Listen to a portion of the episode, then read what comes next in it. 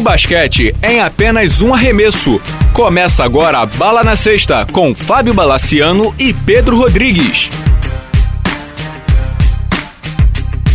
Amigos do Bala na Sexta, tudo bem? Aqui é Fábio Balaciano para mais um podcast Bala na Sexta. Comigo, o nobre Pedro Rodrigues. Tudo bem, Pedro? Fala, Bala. Tudo bom, cara? Tranquilo. E aí, dormindo pouco com os playoffs, né? Dormindo muito pouco com os playoffs, mas valendo muito a pena, né, cara? Sem dúvida alguma, um dos playoffs mais emocionantes dos últimos tempos. A NBA, principalmente, tem conseguido fazer com que as nossas noites de sono com poucas horas sejam noites felizes. É, oito séries de playoff na primeira rodada, a gente vai tocar isso mais adiante, mas oito séries de playoff na primeira rodada e cinco indo para o jogo 7, recorde histórico da liga. Me arrisco a dizer que isso não vai acontecer de novo tão cedo, principalmente no Oeste, né, Pedro? Que das quatro séries, três foram para o jogo 7, né? Isso. O Oeste é muito mais equilibrado que o Leste, né? É normal que isso, teria, é, isso aconteça, né? Sem dúvida, sem dúvida. Mas antes da gente falar da NBA, eu queria falar um pouquinho do NBB. O NBB também está no, nos playoffs de quarta de final. Para vocês saberem, a gente está gravando isso no sábado pela manhã, então pode ser que alguma coisa fique defasada, mas a única série que já terminou foi São José contra Brasília. São José eliminou Brasília pela segunda vez seguida, né, também nas quartas de final.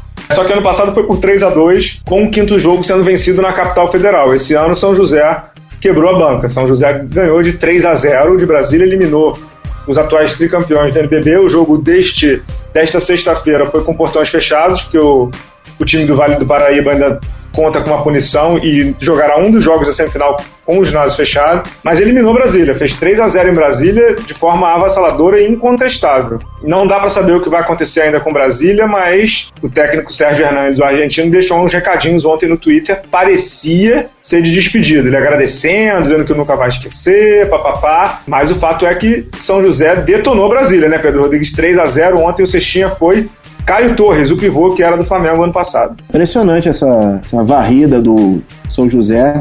E é estranho, né? O comportamento do time do Brasil ele tava, andava meio apático em quadra. Né? Mas, Sem ver? dúvida. É... Parabéns ao time do São José. Parabéns, parabéns ao São José. Na verdade, só um dado interessante Nunca um time de melhor campanha, ou seja, aquele que tem o um mando de quadra, foi eliminado do NBB com uma varrida. Essa é a primeira vez. Brasília é o autor da façanha, da façanha que não gostaria de ter, certamente, né? Das outras séries, Limeira e Mogi ganhou um jogo em casa, vai fazer ou fez, na verdade, o jogo 4 no domingo em casa. A série tava 2 a 1 para Limeira, quando vocês estiverem ouvindo já vai estar tá ou Limeira na semifinal, ou Mogi levando para o quinto jogo. É, Paulistano e Franca 1x1 e Flamengo e Bauru também 1x1, mas esses jogos vão, vão acontecer neste sábado pelo NBB, então são séries que a gente ainda vai falar um pouco mais adiante. Você arrisca alguma coisa? Não arrisco nada nessas duas séries. Eu arrisco Limeira, porque acho que Limeira vai passar. Mas em Flamengo e Bauru e Paulistano e Franca não arrisco absolutamente nada. Duas séries com inversão de mando de quadra já para Franca e Bauru, mas Paulistano foi o vice-líder da fase de classificação e o Flamengo foi o líder. Então, não arrisco mesmo, não arrisco absolutamente nada. Você arrisca, não? Não, acho que esse é o NBB mais, é, como dizer, é, imprevisível de todos os tempos. Essas séries estão realmente bem interessantes, cara. O que é bom, né? É muito bom, cara. O NBB estava se polarizando muito entre Flamengo e Brasília, e agora você vê que realmente o talento está espalhado pela liga, né? São times bem treinados também. Você falou semana passada do Paco Garcia, gostaria de, de deixar um parabéns para ele. Ele ontem, depois do jogo, deu algumas declarações até bem emocionadas. Pô, é muito legal ver um espanhol, cara que entre aspas veio do nada, né? Fazendo elogios ao NBB e, como é que eu vou dizer, já inserido num contexto, já entendendo como é que funcionam as coisas aqui. Parece ser um cara muito bacana. Eu nunca conversei pessoalmente com ele, só uma vez ou outra por e-mail, essas coisas. Mas me parece ser um cara muito bem intencionado e um cara que entendeu como é que funcionam as coisas aqui. Ao contrário de alguns que chegam e acham que são dono da cocada, ele chegou aqui, botou a viola dentro do saco e tá tocando da melhor maneira possível. Só um detalhe: esse ano pode ser o primeiro NBB com quatro paulistas na semifinal. Brasília já foi, o único que não é de São Paulo é o Flamengo. Se o Flamengo perder de Bauru, ficam quatro paulistas na semifinal, que mostra a força do melhor basquete do país, né, Pedro? Sim. E lembrando que Mogi foi um trabalho feito em conjunto com a prefeitura. Né? Uhum. É um trabalho que eles estão tentando fazer a longo prazo ali, que realmente já está colhendo frutos. Né? É um trabalho do Nilo, Nilo Guimarães, se não me engano o nome dele, ex-jogador e ex-técnico. Um cara muito bacana, muito empolgado com a modalidade. Muito legal, o trabalho de Mogi. Agora, vamos mudar um pouquinho de assunto. Queria ouvir você primeiro, Pedro. Essa semana a NBA anunciou a punição ao Donald Sterling, eu ia falar David Sterling, olha, foi ao Donald Sterling, é dono do Clippers, ele foi banido lifetime, né? Ou seja, eternamente banido da liga, da NBA. Ele não pode mais ver jogo, não pode nada, não pode nada. Ele não pode nada, foi multado em 2 milhões e meio por conta das suas ofensas racistas semana passada. Nas próximas semanas vai ter um comitê executivo dos outros 29 donos de franquia para votar a saída do Sterling da liga definitivamente, ou seja, obrigando-o a vender a franquia. 23 dos 29 tem que votar a favor. Não acredito que alguém vai votar contra, porque o caso ficou muito, muito evidente. Mas queria ouvir de você o que, que você achou disso tudo, Pedro. Foi uma punição justa, exemplar? Que, como é que você avaliou esse primeiro ato veemente do Adam Silver, o novo comissário da NBA? Para mim, nota 10. Para você? Não, perfeito. Ele foi perfeito. A NBA tratou um caso muito muito bem, não deu tempo para ter especulações ou qualquer outro tipo de rumores, não sei o que. O caso explodiu num sábado, terça-feira você já tinha decisão. Não teve tempo de, de, fazer nada. Foi uma repercussão muito forte e você não tem como segurar um caso desse, né? Não, não tem como esperar se, se o áudio é isso ou se o áudio é aquilo. Tá lá, é, já era conhecido, né? Agora eu tô começando a pipocar diversos casos de, do senhor Sterling, né? Não tem muito o que esconder. E a NBA, para variar, agiu muito bem. A NBA age muito bem nesses casos polêmicos, né? Sem dúvida. O que impressionou também, e isso você acabou tocando, é na questão da agilidade.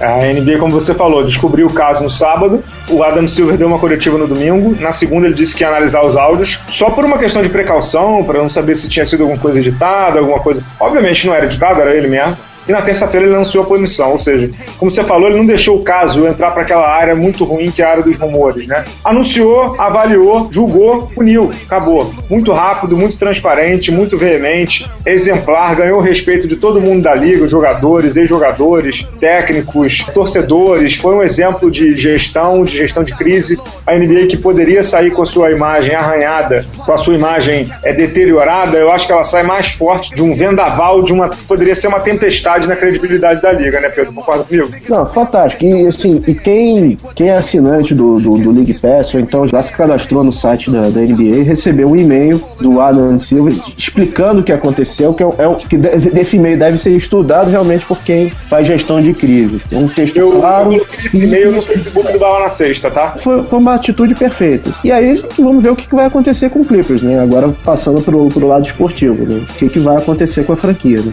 É, ela deve ser vendida. Já tem alguns rumores, aquele lutador Floyd Mayweather, que é um dos mais ricos do mundo hoje, disse que quer comprar, junto com o Oscar de la Hoya, que também é um, é chama? Um boxeador. A Oprah anunciou e depois disseram que era rumor. O Magic Johnson também disse que tinha interesse. O fato é, essa franquia será vendida e não pelo valor que ela vale. A franquia Clippers estava avaliada por 500 milhões de dólares. Óbvio que quando obrigam alguém a vender, ninguém não vai pagar os 500, vai pagar um pouco menos. Né? é lei de mercado, o Sterling não pode exigir nada. Foi anunciado essa semana que ele está com câncer de próstata, o que obviamente é triste, porque pior que seja o cidadão, ninguém torce para ele estar tá doente, mas não vou dizer que é marketing, mas não vai ter como a NBA mudar essa coisa. Já anunciou, vai ter o board semana que vem, o Michael Jordan já anunciou o voto que vai ser pela venda do David Sterling, o Mark Cuban também, o dirigente do Detroit também já anunciou. Acho difícil de, é, dessa franquia não ser vendida, né, Pedro? É, o rumor mais, mais estranho que eu vi era que o Dr. Dre ia comprar, cara. O rapper? E eu acho, é, você teria o Jay-Z em Brooklyn e o Dr. Dre em Los Angeles. É, o Jay-Z já vendeu, né? O Jay-Z já vendeu o, o, o Nets para virar agente de jogador, né? Não sei se você chegou a ler essa notícia. O jogador, o primeiro jogador que tá no cast do Jay-Z é o Kevin Durant. Começou mal, né? Começou mal. Começou mal, né? Mas então é isso. Parabéns, a NBA é. mandou muito bem. Outro assunto palpitante da NBA, antes da gente, antes da gente entrar na quadra, é sobre a demissão. Eu vou pedir pro Pedro Amorim botar uma música triste no fundo.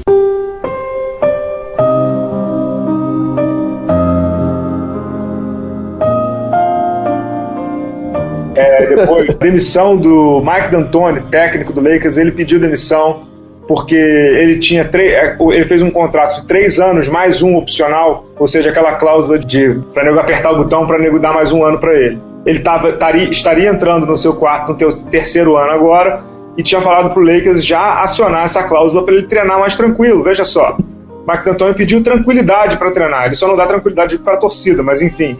E aí o Lakers falou que não ia assinar essa cláusula, não ia apertar o botão. E aí o Mike D'Antoni optou por pedir demissão. O Magic Johnson disse que foi um dia feliz para os torcedores do Lakers, não dá para negar. Quem torce pelo Lakers certamente ficou feliz com a notícia. Me admira que o Lakers não o tenha demitido, né? É, no meio da temporada. Cara, o que eu achei mais impressionante nessa história toda a carta do GM, o Mitch Kilpatrick, é, dizendo que foi o melhor trabalho possível com os jogadores que ele tinha. Né? É, é, ele é recebeu. É famoso para um time para um time M, um técnico médio, né? Eu não sei, cara. Ele recebeu ano passado um. ele já, já tem um, um Hall da Fama, que é o Kobe Bryant. Recebeu Steve Nash, recebeu Dwight Howard, manteve Paul Gasol, entendeu? Sei lá. Né? Realmente ele não deu certo no time, ele não, não, não foi bem. Eu acho que o Mike D'Antoni, ele teve muito problema com lesão no Lakers, isso é fato. O Steve Nash já é um jogador em atividade, é, isso é um fato. O Kobe teve lesão, o Gasol teve lesão, o Howard teve lesão, mas o, o pior para mim não é a questão de lesão é a questão tática. O Mark D'Antoni queria jogar no Lakers como ele jogou no Phoenix, sem ter o elenco que ele tinha no Phoenix. E, infelizmente, quando você entra num time já com uma tática pré-determinada, é muito ruim. Você não olha o que você tem na mão. Ah, o Lakers está em reconstrução. Pois muito bem, o Boston também está em reconstrução e não passou vergonha. O Lakers levou 35, 40 pontos na cabeça em algumas partidas, né? Muito ruim. Com todo respeito, o Lakers é time grande. O Lakers é, uma, é o maior time da NBA junto com o Boston, entendeu? Não dá para ficar passando vergonha assim durante um ano inteiro, que nem ele fez o Lakers passar, né? Não, o Lakers tomou quase 70 pontos em, em dois quartos do Clippers, pô. Ficava brincando disso no, no Twitter e no Facebook do Bala na Sexta, que o sonho do Mike D'Antoni era fazer o Lakers levar 150 pontos. Ele chegou perto disso duas ou três vezes, né? É, nesse jogo do Clippers, se não me engano, Denver, né? Que... É, o Denver fez 143, eu acho, se não me engano, uma coisa meio bizarra, né? Mas enfim, ele se foi, agora pergunta, Pedro Rodrigues, é: quem assume esse abacaxi? A questão é que existem diversos abacaxis no Lakers, né? Você é, um não... deles é inclusive o general manager, né? É, exatamente. Você não tem uma área de manobra para você contratar um, um, superstar. Um você, você, tem, dois não. Eu não sei, eu, eu continuo, continuo prever, prevendo que o Lakers terá ainda duas ou três temporadas bem difíceis até chegar num, em algum lugar. Eu não sei se eles vão gastar muito com técnico agora. Eu chamaria um cara com foco em defesa. Eu, eu gosto muito do Jeff Van Gundy, cara. O trabalho que ele fez em Nova York, ele foi auxiliar do Pat Riley. Eu gosto muito do trabalho dele. É, eu gosto dele também, acho um bom técnico, mas como eu coloquei no blog, eu acho que o, não que o Jeff Van Gundy não tenha esse estofo, né? Pelo contrário, ele tem.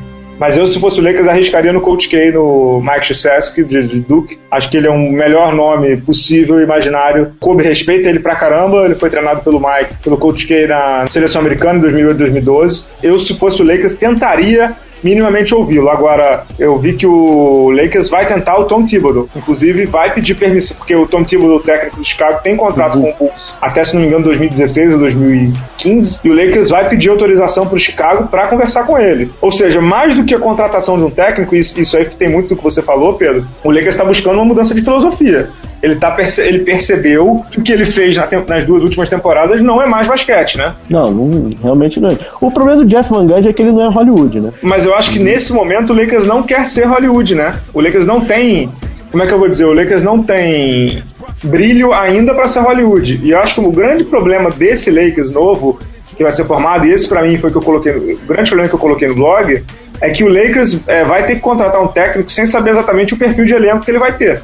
E desses técnicos que devem entrar no mercado agora, algum te interessa? Ah, com algum certeza técnico? o Mike Woodson, né? O técnico do Knicks, tô brincando. Scott Brooks, talvez? É, é, Scott Brooks, se ele, não, se ele não for longe com o Oklahoma, eu acho que ele vai ser um forte nome no mercado, né? É um técnico uhum. que eu gosto, mas não sou apaixonado, não. Aliás, eu sou apaixonado por pouquíssimos técnicos, né?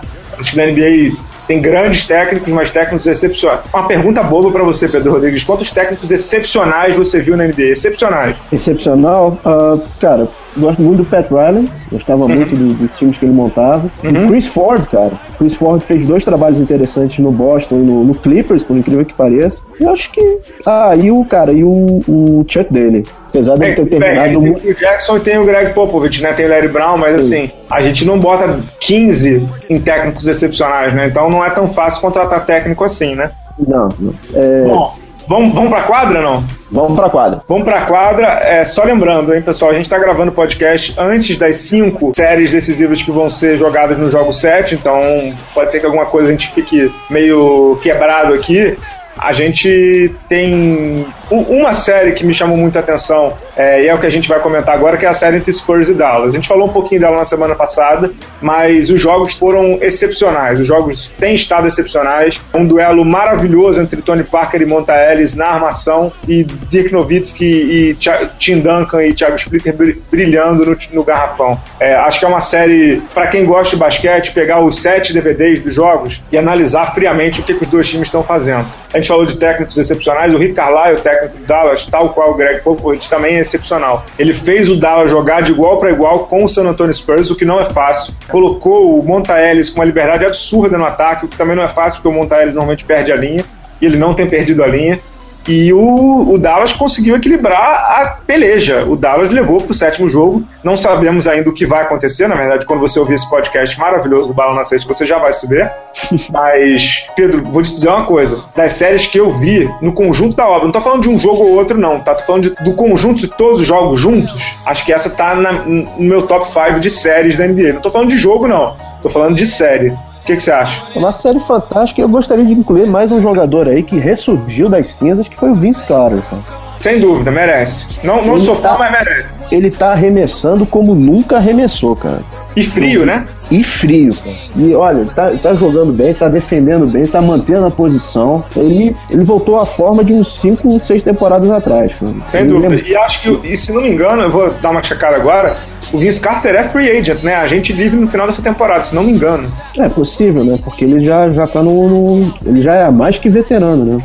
É, o pra... Carter é free agent, o Sean Marion é free agent, o Dirk Nowitzki é free agent. Olha a batata quente que o Mark Cuban, lá o dono do Dallas, vai ter para essa pós-temporada. Os três? De uma vez só?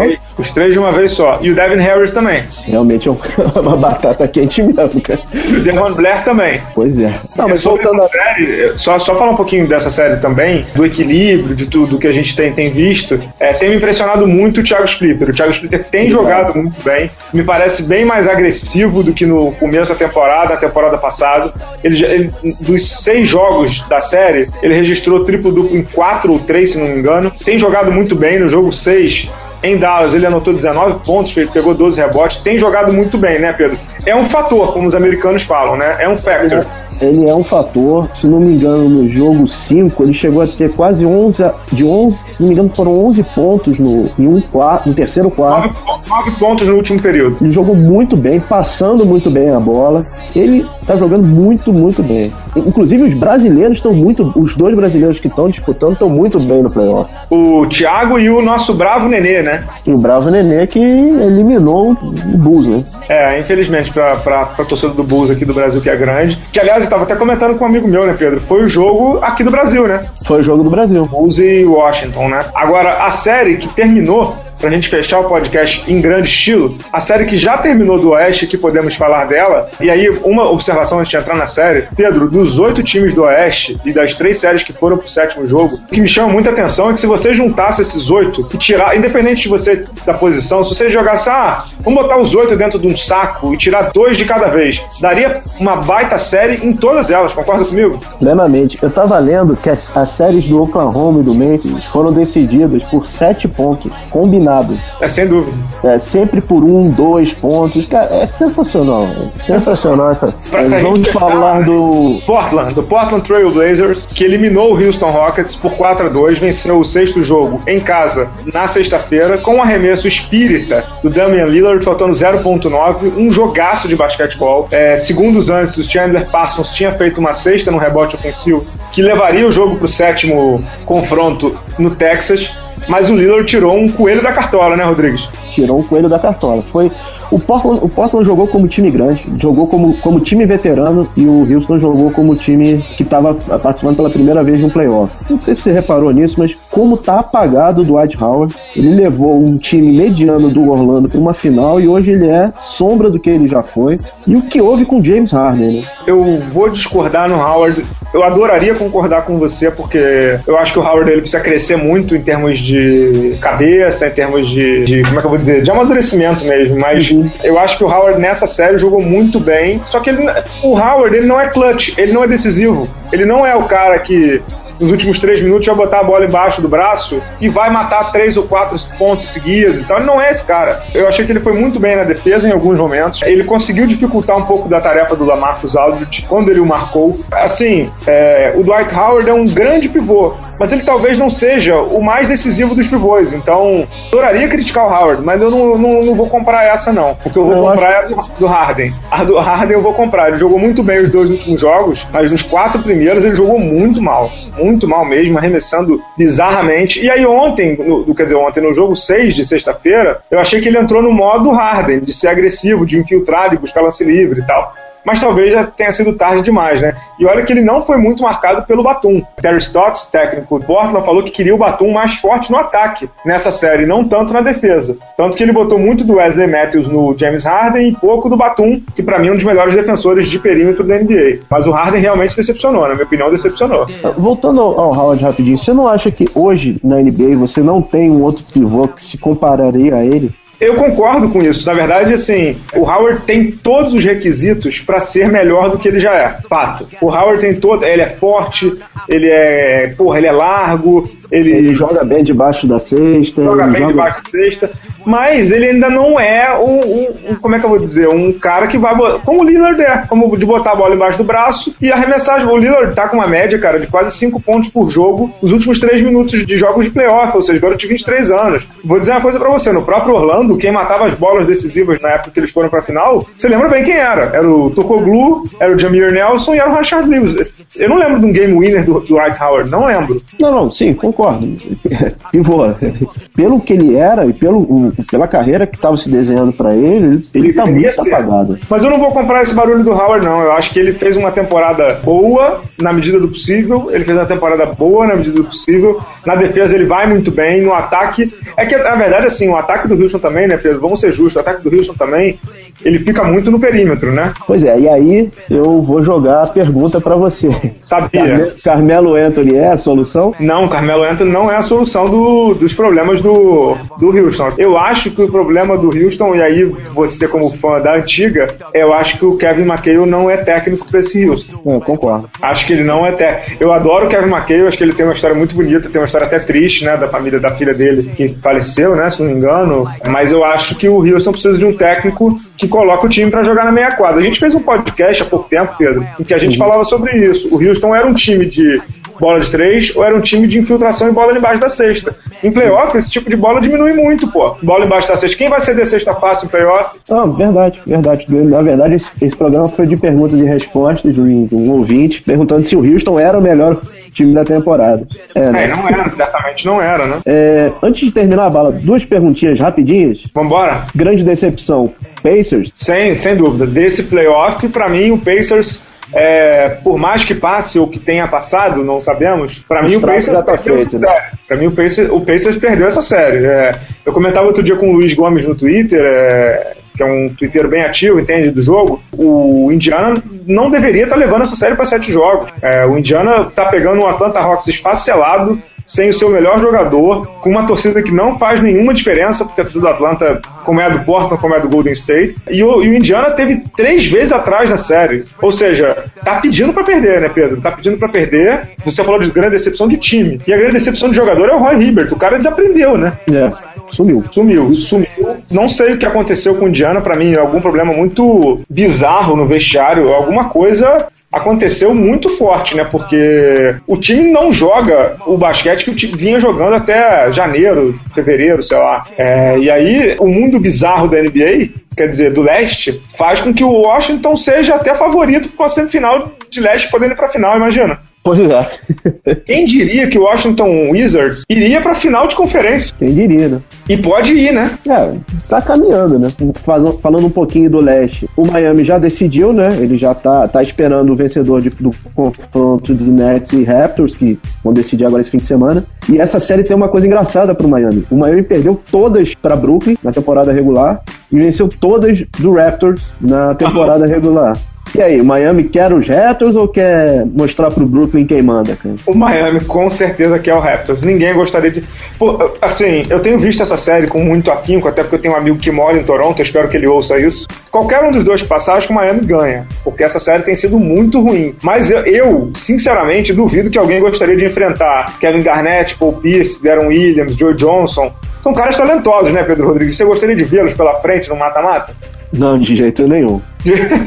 de jeito nenhum. De jeito nenhum. Eu imagino que. Pô, quem você prefere enfrentar? O Toronto com a galera que tá começando em pós-temporada? Ou essa turminha aí que tem 200 jogos de playoff no lombo? Não tem, não tem dúvida, né? E falando em playoff no lombo, Infelizmente, para o último jogo entre Memphis e Oklahoma, não teremos Zach Randolph, né? É, não, não, não tivemos Zach Randolph, ele foi é. suspenso porque deu um, uns papo no Steven é. Adams do Oklahoma City Thunder. Aliás, eu vi o Steven Adams é, ao vivo no, lá em Nova Orleans, o cara é forte pra cacete, pra tentar ele como o Zach Randolph fez, ele é maluco, né, Pedro Rodrigues? É, então eu acho que é isso. Eu acho que playoff é playoff, né, cara? Estão sendo sensacionais, né? E aí, semana que vem, já estaremos nas quartas de final, nas semifinais de conferência. Isso. E nas semifinais do NBB também, né? Sem dúvida. Aí a gente fala com mais propriedade do NBB. Vamos ver se a gente traz um convidado para falar de NBB também, porque merece. Tem sido um campeonato bacana. Mas é isso. Acho que são os melhores playoffs dos últimos tempos em termos de equilíbrio na NBA. Tem gostado muito. Vamos ficar mais tempo sem dormir, né, Pedro Rodrigues? Vamos ficar muito tempo sem dormir, sem problema, cara. Cada um em sua casa, que isso fique claro, né? Exatamente. Então é isso. Pessoal, muito obrigado. Sigam aí o Bala na Sexta no, no Instagram, no Twitter, no Facebook, Bala na Sexta. E lá no blog também, balanasexta.blogosfera.ol.com.br. Esse podcast está sempre disponível no iTunes, no SoundCloud. Divirtam-se. Muito obrigado, Pedro Rodrigues. Obrigado. E ah, eu queria desejar boa sorte pro Bruno Caboclo e pro. Qual foi outro cara que entrou na. Lucas Mariano, no draft. Lucas, no draft da NBA esse ano. Boa sorte. Esperamos vê-los na NBA. É isso, boa sorte aos dois. Um abraço. Abraço.